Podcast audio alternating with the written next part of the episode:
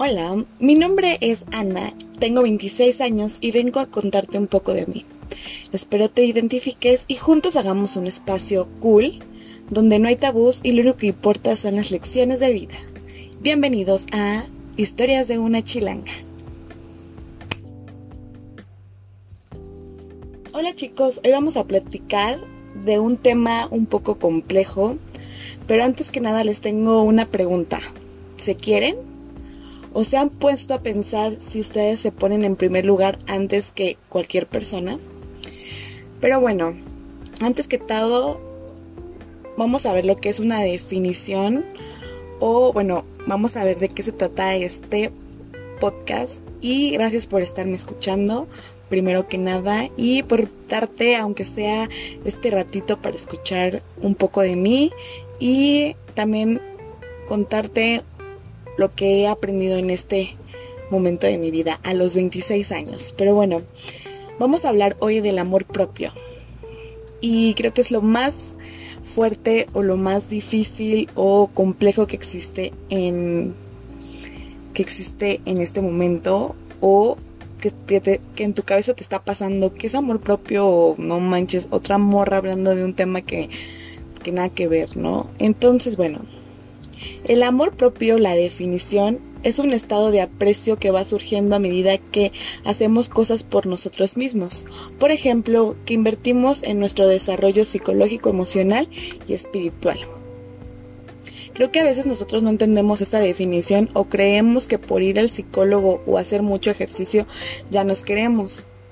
Y que estamos y estamos en un error, o sea, claro Siento que todo es un proceso poniéndonos en primer lugar siempre.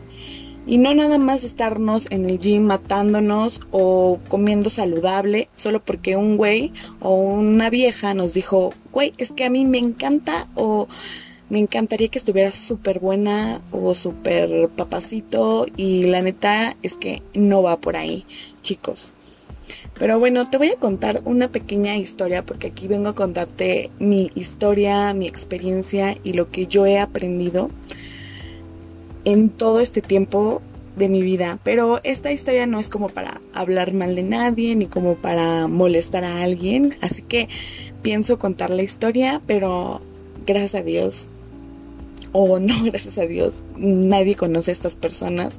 Y si en algún momento las llegaran a escuchar a estas personas esta historia, no es para molestar a nadie, sino como para dar un punto de vista o un punto o un momento de mi vida que a mí me dejó una experiencia y una lección de vida.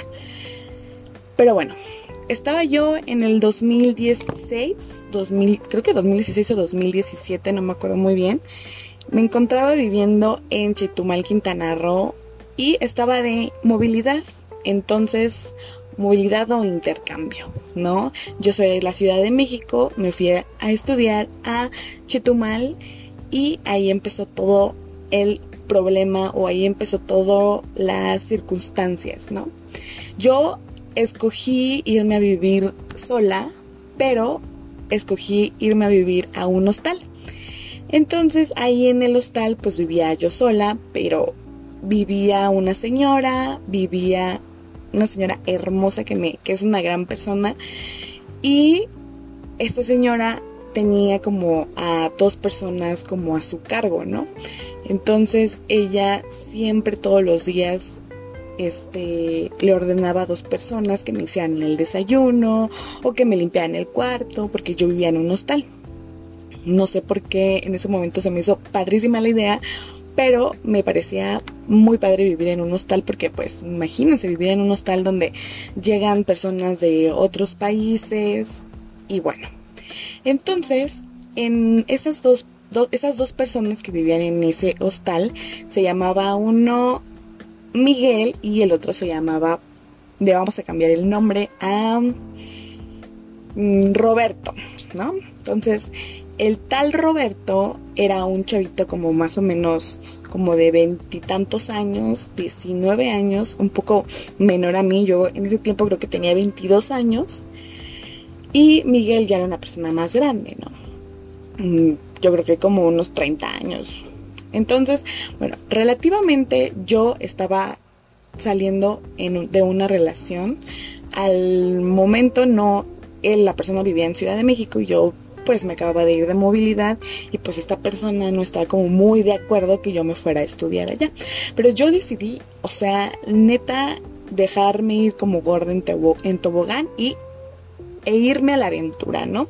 Que era vivir una movilidad y pues ya seis meses, alejarme de la Ciudad de México, del caos y empezar a estudiar y vivir unas nuevas experiencias. Entonces, conozco a Roberto. Roberto era un chavo pues que apenas estaba estudiando creo que la preparatoria y así. Y bueno, desde el momento en que yo lo conocí o lo vi por primera vez, me pareció un chavo pues guapo, ¿no? Atractivo. Y mi mamá me dijo, güey, ¿qué onda con ese chavo? Está súper guapo, que no sé qué, que no sé cuánto. Mi mamá me acompañó a acomodar mis cosas en Chetumal, ¿no? En el hostal, como que acomodar mi cuarto, ayudarme, como que a, conocer pues los transportes públicos y todo, cómo me iba a mover en esa ciudad pequeñita, ¿no? Entonces, pues ya conozco a Roberto, iban pasando los días y empecé a llevarme muy bien con él, como que él me había dicho cómo llegar a la escuela y un día me acuerdo que nos explicó cómo irnos de la casa donde vivía a la universidad. Y él nos dijo, yo voy a ir al centro, los dejo ahí en el centro y de ahí pues ya parten para la universidad. Era súper fácil llegar a la uni, solamente que tenía que tomar dos transportes, pero era como para nosotros de Ciudad de México era una bobada a comparación de todo lo que nosotros vivimos en Ciudad de México. Entonces, pues la verdad es que él me acuerdo perfectamente que íbamos en camino y él se baja en el centro y sigue su camino. Entonces nosotros nos bajamos, fuimos a comprar algo de comer, fuimos a comer y después regresamos al otro transporte para ir a la universidad. Y en el camino lo vi que él estaba con una chava. Y pues yo dije, ay mamá, mira, él, Roberto tiene su novia. Y ya mi mamá así de que, ah, qué buena onda, que no sé qué, no sé qué. Para esto van pasando los, las semanas o los meses y Roberto y yo nos empezamos, no, las semanas, perdón, o los días. Roberto y yo nos empezamos a llevar súper chido y pues da la casualidad que empezamos a tener como una pequeña amistad, ¿no?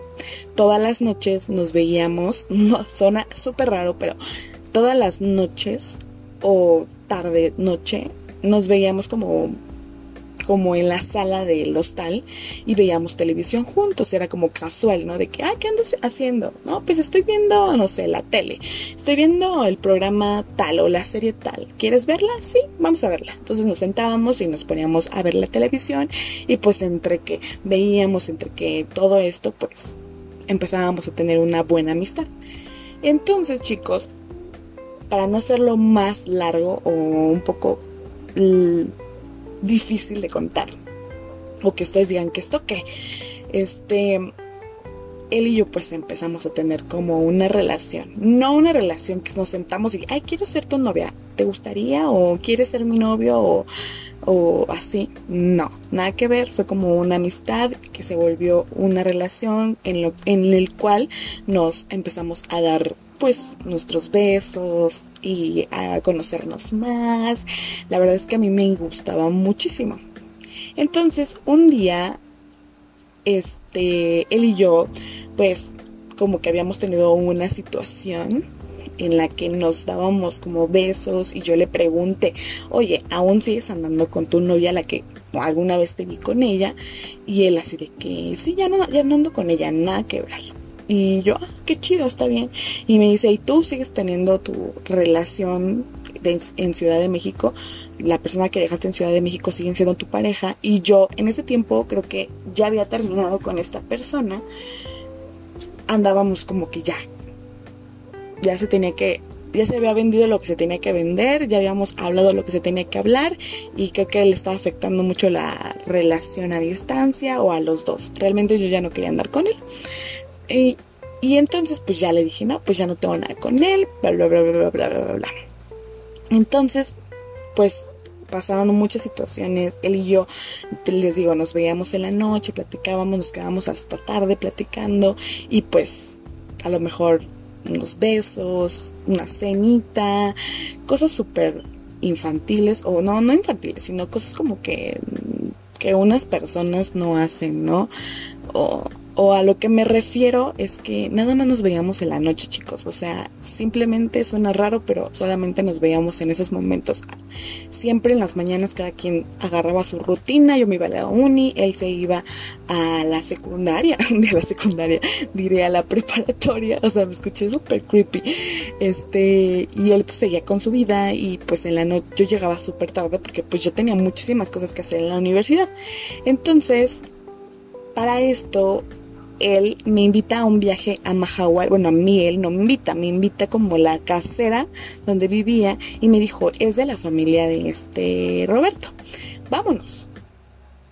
Y bueno, en, eh, en, esa fiesta vamos, ahí estaba Roberto y como que Roberto me empezó a ignorar todo el tiempo, como que no sé si era porque estaba delante de su familia o porque realmente él no le interesaba nada conmigo, eso era, pero bueno, yo en ese tiempo no malinterpretaba, pensaba que él y yo estábamos empezando a tener una relación.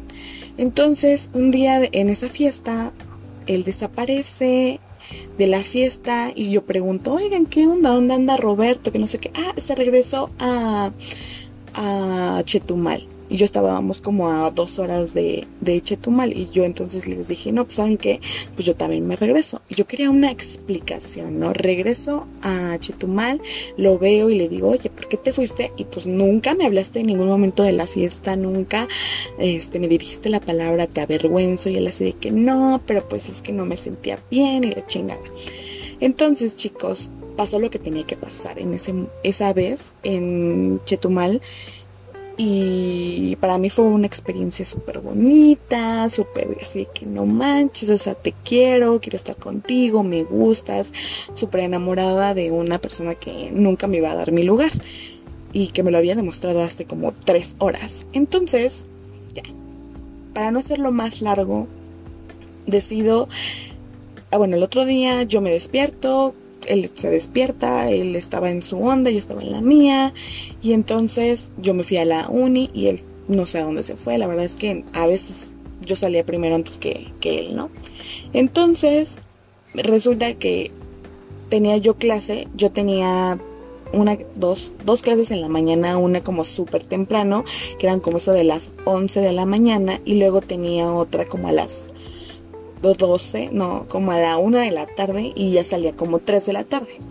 Entonces, entre el cambio de clase, chicos, yo venía con una amiga y hacía muchísimo calor, me acuerdo, y traíamos como una un paraguas o una sombrilla para cubrirnos del sol. Entonces yo voy saliendo de la uni, la verdad es que la uni no era una universidad enorme y había como en medio de la universidad había como unas canchitas o más bien como un un, área para que toda la gente, la área de para que toda la gente comiera, ¿no? Entonces ahí ellos empezaron, ahí estaba muchísima gente y ahí comimos y una amiga me dijo, oye, vamos a desayunar algo mientras entras tú a tu siguiente clase y yo, pues igual lo mío, ¿no? Y yo, ah, sí, amiga, que no sé qué, vamos a desayunar, que no sé qué, qué vas a comprar, que bla, bla, bla, bla, bla.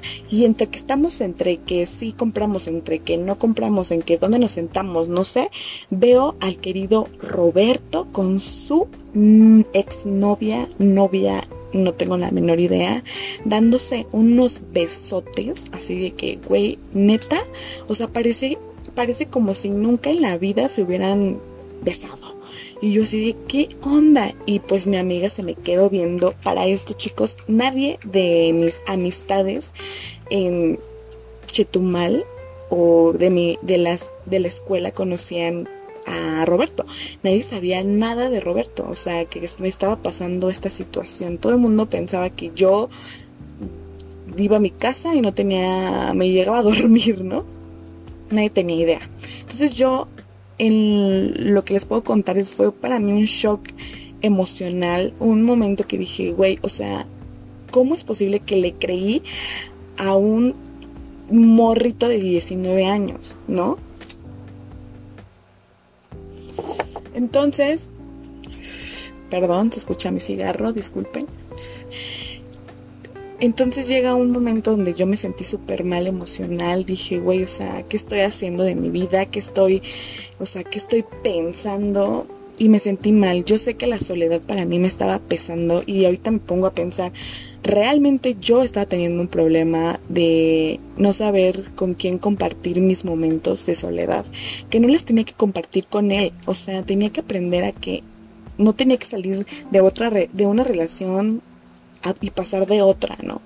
Y comenzar de esta forma y no y, ver que una persona no iba a darme jamás el lugar, pero yo me puse una venda en los ojos y dije, sí, esto va a funcionar cuando no, o sea, él nunca me había propuesto que seamos novios, nunca me había, no, no lo conocía bien, solamente conocía a una persona en la noche donde veíamos la televisión, nos dábamos de besos y, cada quien después iba a dormir, güey, ¿no?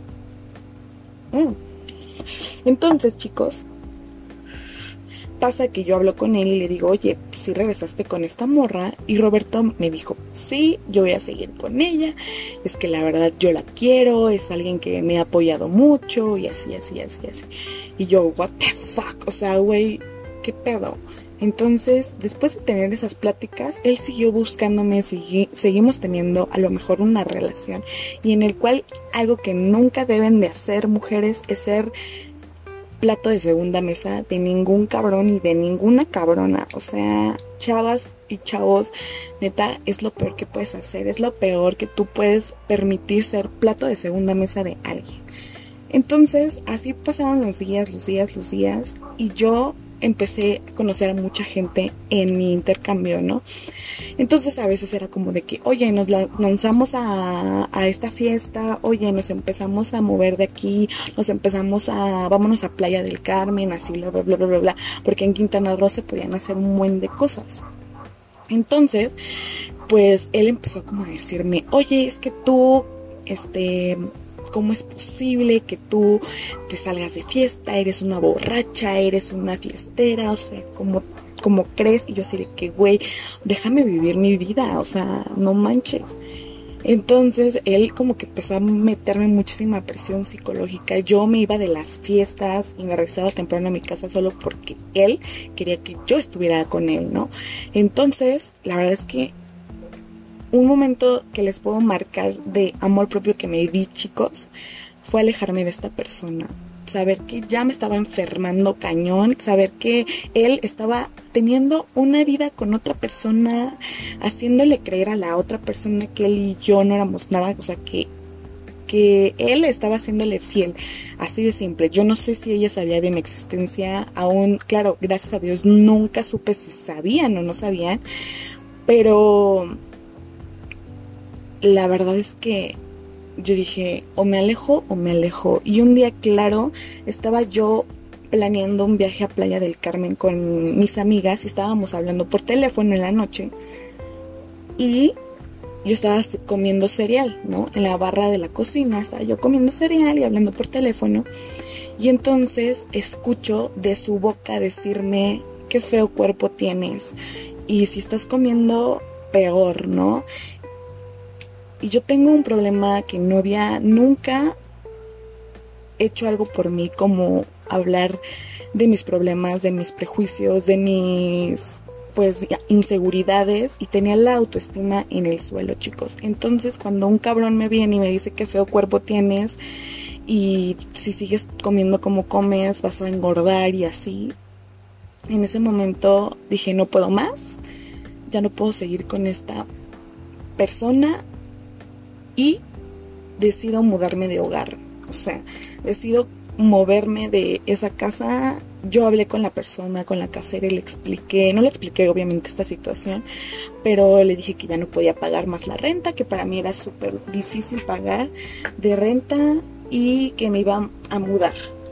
Gracias a, a ese momento de amor que me di, las cosas se me dieron súper fáciles, chicos y no sé si es el destino, el universo, Dios o lo que ustedes piensen, pero mm, se me dieron las cosas súper fácil como conseguir una nueva casa, conseguir buenas amistades y creo que está como es una esta historia yo me di cuenta que en ese momento me di una prueba de amor o no una prueba sino me di amor propio y decidí alejarme. Yo no podía estar con una persona así y me di cuenta qué clase de hombre no quiero en mi vida. Y si en esta historia ustedes se están reflejando, es un buen momento para tomar una decisión y pensar qué estamos haciendo nosotros, ¿no? Si tenemos una buena relación con la pareja con la que estamos, si nos humilla, si nos dice que somos súper feas y eso no está chido.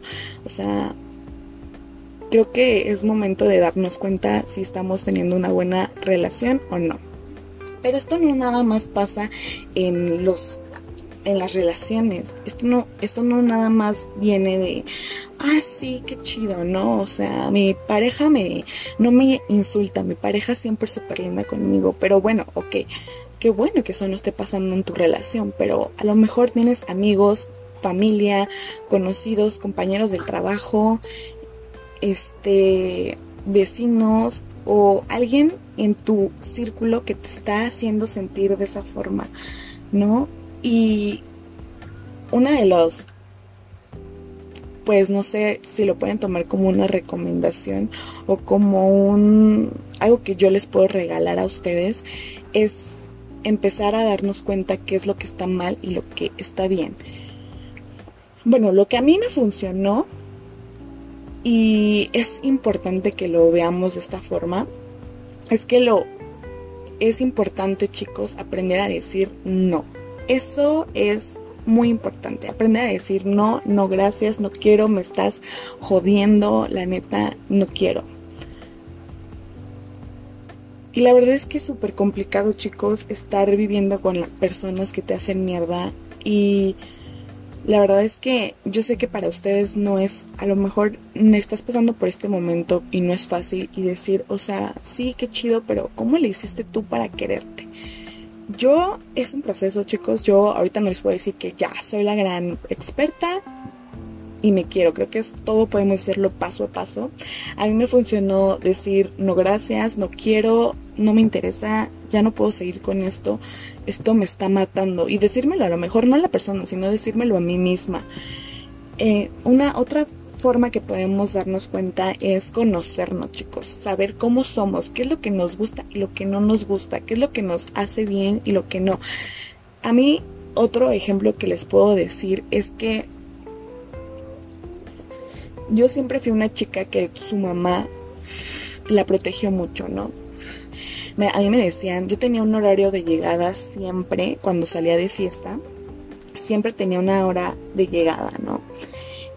Y muchas de mis amistades, y no voy a decir nombres, pero muchas de mis amistades siempre me dijeron, oye, no manches, ya tienes veintitantos años y tu mamá todavía te sigue cuidando, o sea, ¿qué onda contigo? No, no llegues a tu casa. Y me casi casi no me ponen una pistola porque neta yo soy la que tiene las decisiones. Al final yo soy la que decide si sí o no. Y siempre querían ponernos hasta el huevo, ¿no? Siempre querían, oye, este, toma, oye, haz esto, haz, haz el otro, haz el otro. Y eso, chicos, es muy bueno saber qué amistades son las que tenemos y aprender a decir no y conocernos y saber, pues, ¿sabes qué? Yo no quiero ponerme hasta el huevo, güey. Hoy quiero tener una buena reunión, hoy quiero tener una buena fiesta, disfrutar los momentos, porque a fuerzas tengo que ponerme hasta el huevo. Y ahí me di cuenta, chicos, cuando yo decido dejar de beber, porque esa fue una decisión que yo me que yo tomé, decidí ya no tomar, ya alejarme de las fiestas porque estaba pasando por un momento de depresión muy fuerte chicos, pero eso es otra historia.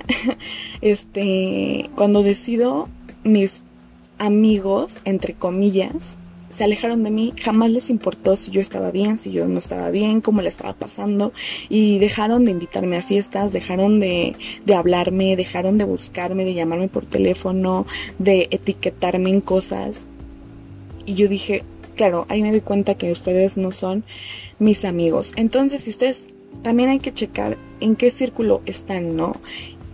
Y los círculos sociales son muy impactantes en nuestras vidas, chicos. Entonces, tú te vas a dar cuenta y te vas a evitar un buen de problemas. O sea, si tú tomas la decisión de alejarte de personas que no te hacen sentir bien y aprender a decir no, te vas a evitar un buen de broncas que después O puedes estar en una relación súper tóxica o puedes estar en una relación de amistad muy nefasta.